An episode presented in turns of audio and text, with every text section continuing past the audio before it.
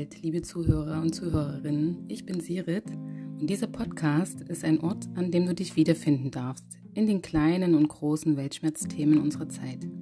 Er wird so angelegt, dass ich vor allem aus persönlicher Erfahrung erzähle und natürlich werde ich auch die ein oder anderen Fakten zusammentragen. Ich werde versuchen, dass dieser Podcast lebt und regelmäßig neue Folgen erscheinen. Erst einmal freue ich mich riesig, dass ihr da seid, neugierig auf das, was euch erwartet. Ich wünsche mir, dass meine Themen euch berühren, inspirieren, motivieren und natürlich auch, dass sie euch bestätigen und abholen. Mein Weltschmerz-Podcast ist direkt, imperfekt, empathisch und oft auch mal melancholisch. Es geht nicht um Bewertung oder Eingruppierung der Themen, sondern eher um die Akzeptanz und den Wunsch des sich Mitteilens. Schön, dass du da bist und nun geht's los.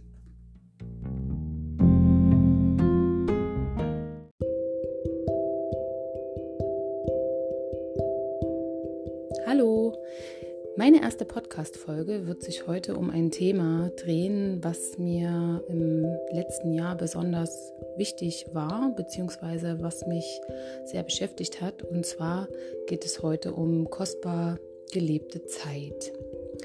Denn es gibt ja viele kostbare Dinge in unserem Leben, wie zum Beispiel Familie oder Freunde, unsere Haustiere, aber auch wichtige und gute Beziehungen, Gesundheit, gerade in unserer aktuellen Situation und natürlich auch die Liebe. Ein schönes Zuhause, in dem wir uns wohlfühlen und einfach äh, auch Ziele, die wir vor unseren Augen haben. Und für all das brauchen wir nämlich eins und das ist Zeit.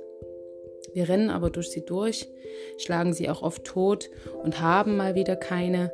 Wir verzetteln uns mit ihr, vergessen sie oder halten sie auch an. Verschwenderisch werfen wir mit ihr umher. Denn eigentlich brauchen wir alle mehr davon. Sichtbar wird es dann, wenn die kleinen Sandkörnchen der Zahnputzsanduhr meines Sohnes herabrieseln. Hörbar auch, wenn die Kirchenglocke die nächste volle Stunde schlägt. Fühlbar, wenn das Leben uns kostbare Augenblicke mit den liebsten Menschen nimmt. 24-7. Die Zeit steht niemals still. Gerade war noch das Jetzt und nun ist schon Vergangenheit. Es macht mich schon ziemlich nachdenklich, wenn diese Vergänglichkeit an meine Tür klopft. Schon wieder November, zum Geburtstag wieder ein Jahr älter, beinahe Weihnachten vor der Tür. Wir schießen Fotos und machen Videos mit unseren Handys und Kameras, um die Zeit festzuhalten, anzuhalten. Eingefrorene Erinnerungen und schauen uns später auf den Bildern an und denken, wo ist nur diese Zeit geblieben? Wenn es für jeden Menschen ein Anrecht auf Zeit gäbe, wäre die Welt sicher gerechter. Doch jeder von uns hat eben seine. Krankheit kommt über uns, Schicksale treffen uns. Unfälle passieren. Es gibt eben keine Garantie und keinen Plan für ein langes Leben mit ihr, mit ihr der Zeit. Denn wenn es im Herzen eng wird und die Zeit knapp, dann beginnen wir erst sie zu schätzen. Wie kostbar Zeit wirklich ist, musste ich tiefgreifend Ende letzten Jahres selbst erfahren, als mein Vater ins Krankenhaus eingeliefert wurde und in der Folge am 1.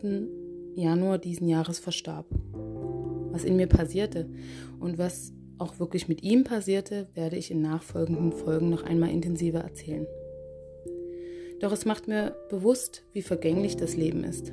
Von einem auf den anderen Tag kann sich dein Leben ganz grundlegend ändern und dir den Boden unter den Füßen wegziehen. In diesem Schockzustand als ich damals erfuhr, dass mein Vater tot ist, war Zeit überhaupt nicht mehr relevant. Alles um mich herum, meine ganzen Momente und Erinnerungen zerfloss einfach in grenzenlosen Vakuum. Meine Seele kollabierte. Auch heute erlebe ich durch diesen Verlust regelmäßig diese Momente des Schwebens zwischen Raum und Zeit. Dann verliere ich mich in den Grübeleien. Warum? Wieso? Viel zu früh ist mein Vater gestorben. Er wurde nur 64 Jahre alt. Ich denke, er hat seine Lebenszeit genossen. Er war ein Lebemann, der gerne in Gesellschaft war, trank, rauchte. Und doch waren da auch viele dunkle Stunden für ihn. Ob er seine Zeit immer als kostbar empfunden hat, bezweifle ich. In den Momenten, in denen mich die Trauer um den Verlust überkommt, stürzt die Ordnung, die uns Zeit vorgibt, in sich zusammen. Dann fühlt es sich so an, als ob sich nichts mehr filtern lässt an all den überschwappenden Emotionen als ob man sich selbst und den eigenen Gedanken einfach hilflos ausgeliefert ist. Dann kann ich nicht mehr richtig denken. Mein Kopf fühlt sich an, als ob er in Watte gehüllt ist und oftmals kommen mir auch die Tränen. Die Zeit ist dann geprägt von zu viel Chaos, zu viel Emotion, zu viel Bewertung, einfach zu viel von allem. Etwas in einem kippt und man fällt. Doch warum erleben wir Zeit so unterschiedlich und wie und was erleben wir genau? Die Wissenschaft hat sich jahrhundertelang nicht mit diesen Fragen auseinandergesetzt, denn die Zeit messbar zu machen und die kosmische Zeit zu erforschen war viel wesentlicher. Anfang des 20. Jahrhunderts prägte der amerikanische Psychologe William James die berühmte Formulierung zum sogenannten Bewusstseinsstrom. Denn wir erleben einen kontinuierlichen Fluss von Zeit.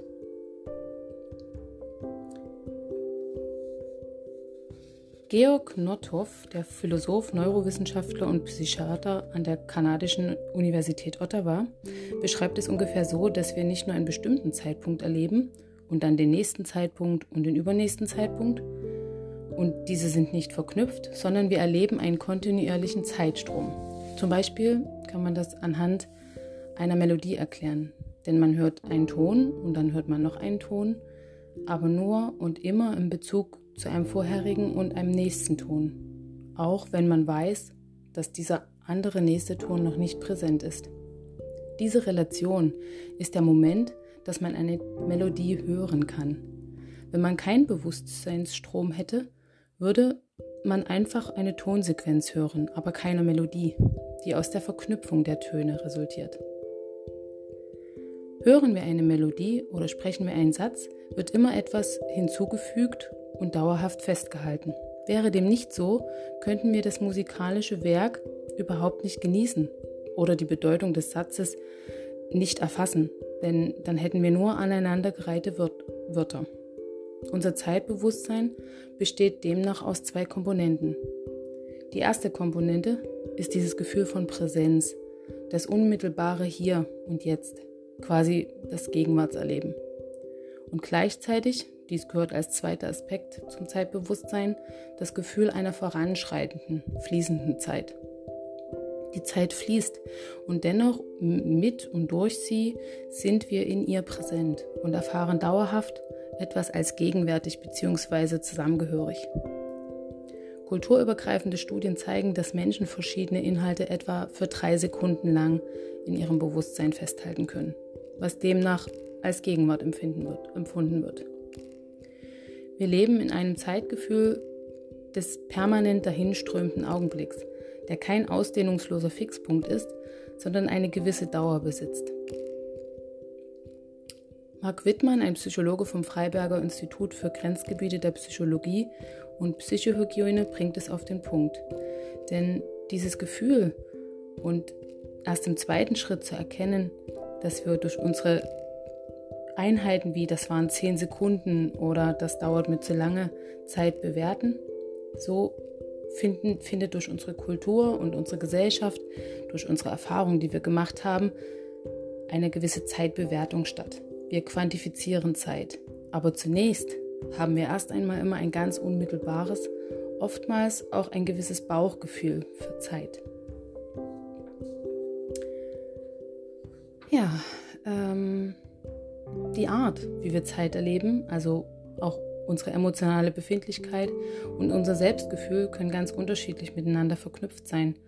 Es gibt natürlich diese erfüllten Augenblicke, wundervolle Momente, aber auch bedrohliche Zukunftsmomente, zum Beispiel jetzt durch die aktuelle Corona-Situation, aber auch diese Erinnerungen, schmerzhafte Erinnerungen, wie die zum Beispiel mit meinem Vater.